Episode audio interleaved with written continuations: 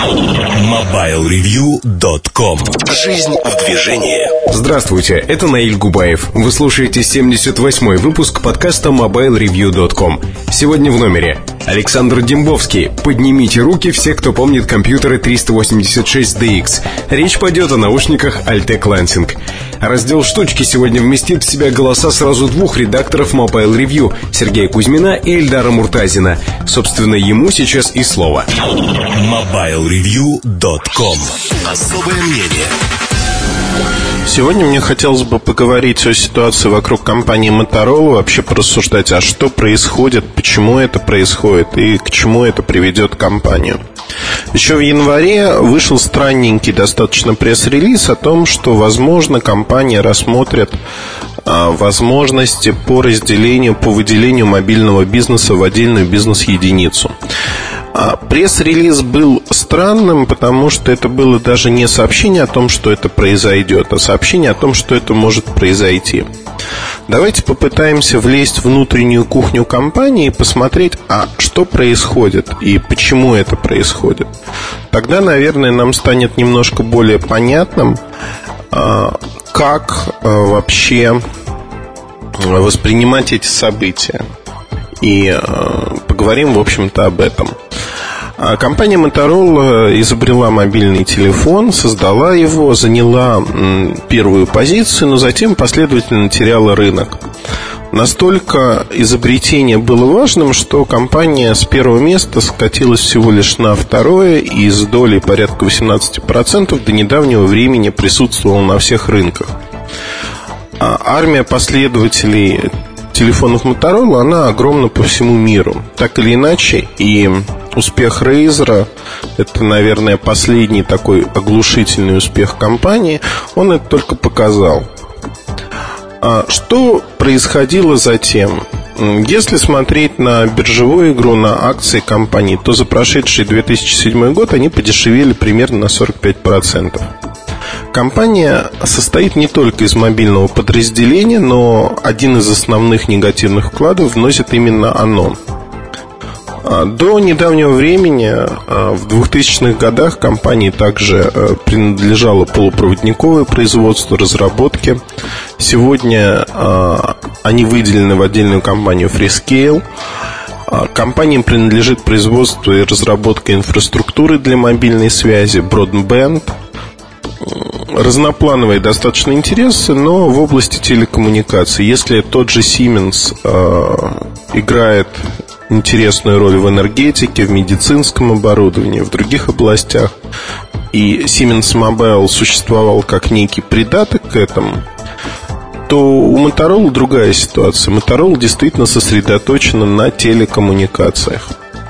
Теперь давайте взглянем, а кто является Э, владельцами компании.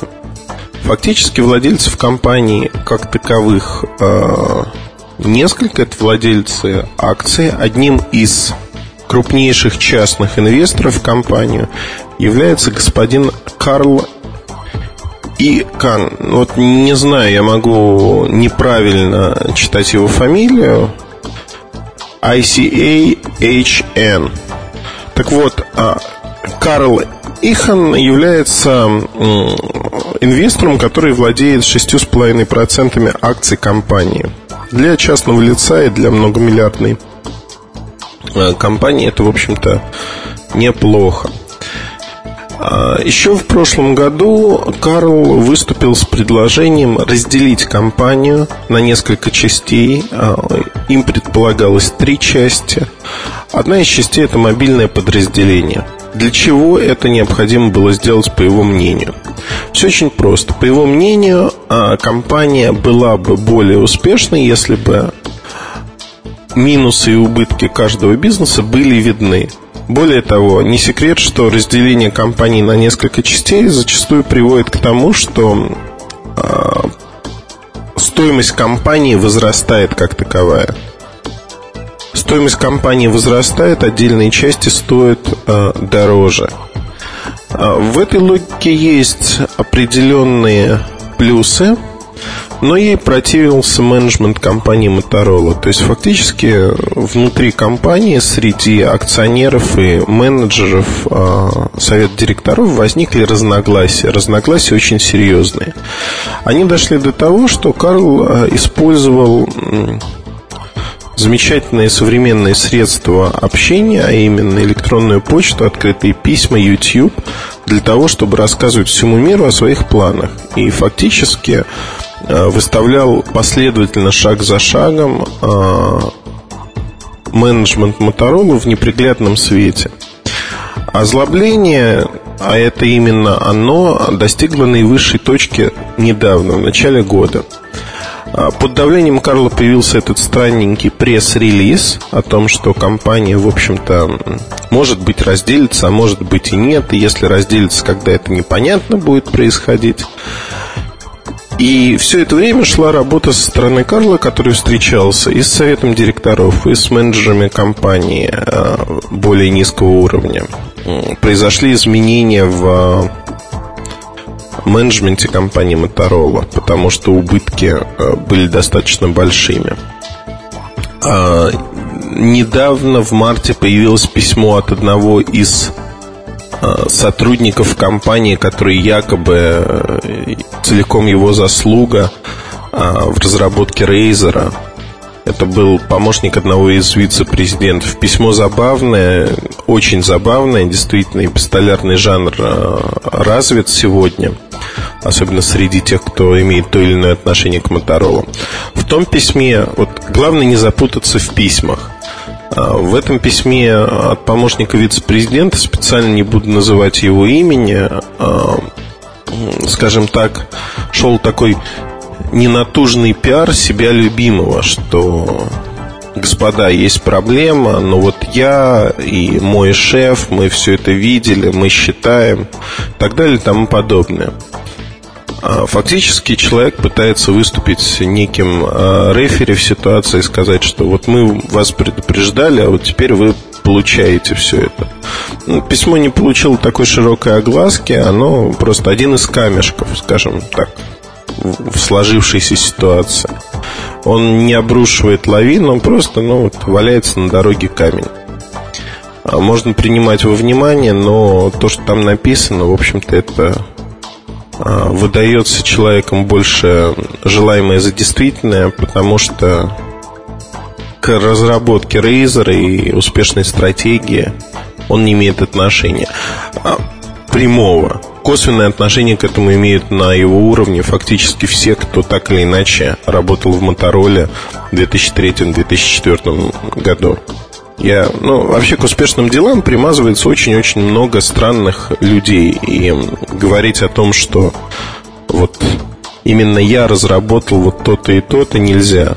Мне кажется, что все это а, позволяет судить о том, что Моторола и управляющие компании люди, они действительно пустили ситуацию в какой-то мере на самотек, а, воспитав вот такую пятую колонну внутри компании. А, конфронтация акционера и менеджмента вылилась в то, что под его давлением в марте Моторола все-таки сообщает о том, что готова разделиться в 2009 году на два раздельных бизнеса а именно бизнес мобильных телефонов и бизнес а, инфраструктурный.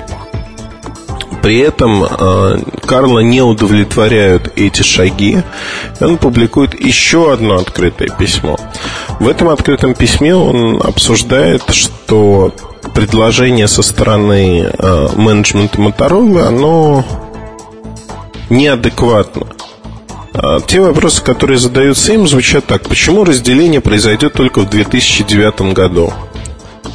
А почему э, те предложения, которые были сделаны э, с его стороны в пользу назначения в совет директоров одного из людей, э, мистера Уорнера, в частности, Сэнди Уорнер, было отклонено. И э, там есть очень хорошая фраза, что, в общем-то, совет директоров отклонил эту кандидатуру по одной простой причине, что мистер Уорнер недостаточно квалифицирован И э, вот в такой перепалке Карл задает вопрос, э, что означает, по мнению совета директоров Моторола, квалификация?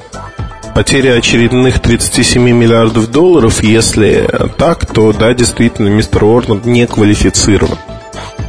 Очень смешная переписка, забавная, наверное, если бы речь не шла об одной из старейших компаний, представленных на рынке мобильных телефонов. Чем закончатся вот эти акционерные войны, э, мне кажется, достаточно ясно. Э, менеджмент занял оборонительную позицию и фактически разрушает компанию. А сумеет ли настоять на своем Карл, или он выступит как некий трейдер, который разделит компанию и затем вместо того, чтобы а, созидать, создавать что-то, просто продаст свои акции и забудет об этом как о кошмарном сне. Не знаю. Но если действительно а, Карл, как один из крупнейших инвесторов, акционеров компании, сможет повлиять на ее развитие и восстановить статус-кво, то у компании есть шансы. На сегодняшний день в той среде, если судить по менеджменту компании, которые существуют, а, по отдельности это очень хорошие, добрые, милые люди. А, в совокупности эти люди не способны видеть, а что происходит на рынке, предпринимать адекватные шаги. Неоднократно я уже упоминал и писал в разных статьях, обзорах о том, что продуктовая линейка компании не сформирована на протяжении последних 5-6 лет. То есть фактически отсутствуют модели в самых интересных растущих сегментах рынка. А, нет моделей в новых а, популярных форм-факторах, либо их мало есть огромные зазоры, то есть фактически, если мы берем Samsung, Sony Ericsson, Nokia, то тут э, все интересно. А, есть много моделей, которые перекрывают фактически весь рынок, э, все ценовые сегменты. У Motorola этого нету. При этом в Motorola понимают такие проблемы, разрабатывают активно новые модели, но проблема э, становится шире. Менеджмент не выпускает эти модели на рынок, зачастую готовые модели, в силу того, что существует некий аппарат, который надо продавать сегодня. Они настолько неинтересны, что они не продаются. Начинается снижение цен, начинается запуск старых моделей, которые были успешно снова в производство. То есть фактически сегодня мы видим V3i на рынке. L9 снова завод начинает производить эти аппараты. Понятно, что это вынужденные меры, что они вынуждены и компанию вынудили пойти на них. Но это все равно хорошая характеристика того, что происходит вокруг Моторола. Фактически новые модели готовые, они не попадают на рынок. Тот же Z8, а, Motorola Razr Z8 надо было отменять от запуска, запускать сразу Z10, он имел бы относительно неплохие продажи, а вот отсутствие волевого решения, что мы не выпускаем Z8, а выпускаем Z10, оно сказалось отрицательно. Фактически Z8 не имел продажи, скомпрометировал форм-фактор, и Z10 сейчас будет восприниматься как не очень современный продукт. Таких примеров можно привести множество. А, платформа LJ, которая интересна, она вязнет вот в этом. И зачастую мы получаем, что отношение к продуктам Motorola ухудшается. Вольно или невольно. Отставание по фотосоставляющей. Очень много минусов, которые можно перечислять э, долго. Во что же это выльется? Фактически весь прошлый год компания активно поглощала небольших разработчиков компаний, предоставляющие услуги для того, чтобы сформировать, как и другие производители, в первую очередь Sony Ericsson, Nokia, некий пул сервисов, к которым а, будут получать пользователи Motorola со своих телефонов доступ.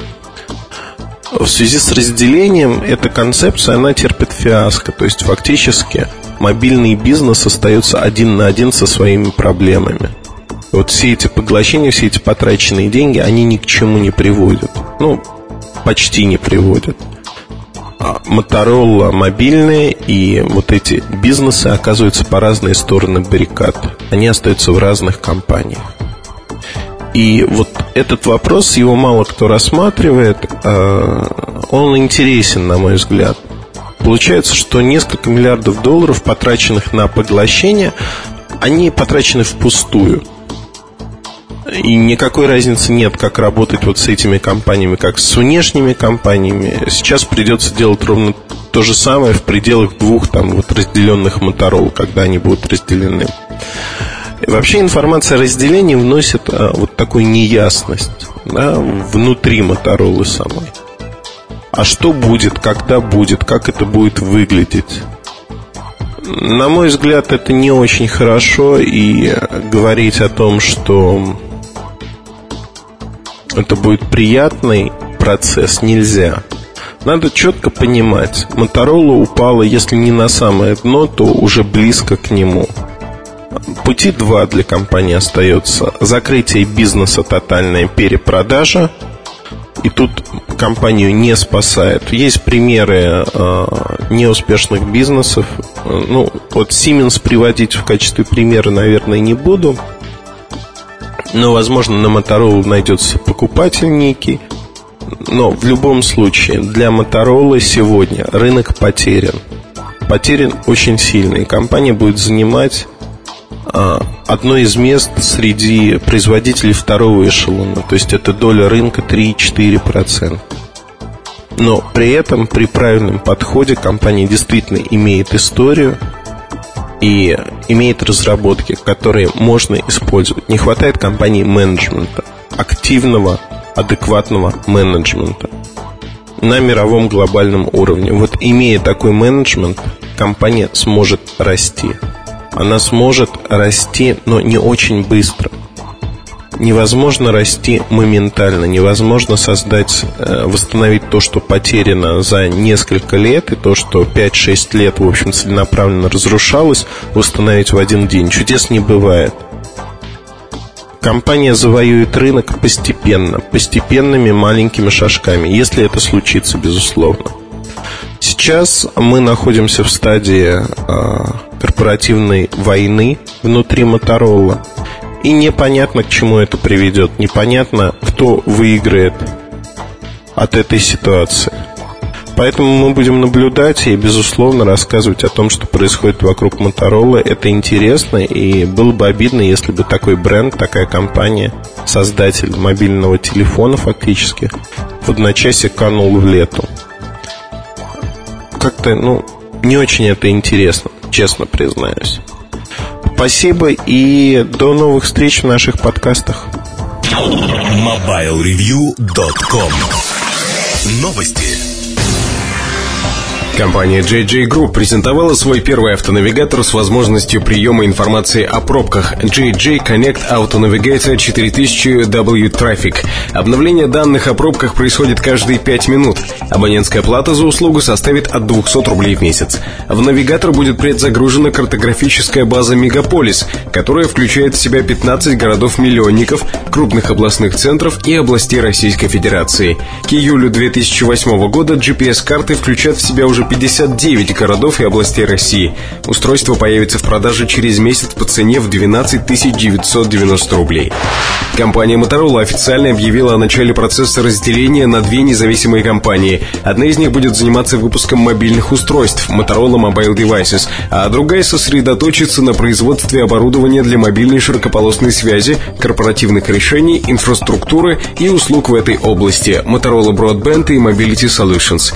Процесс разделения продлится, скорее всего, до следующего года. Существует мнение, что отделение убыточного мобильного бизнеса Motorola производится для его последующей продажи. MobileReview.com Жизнь в движении.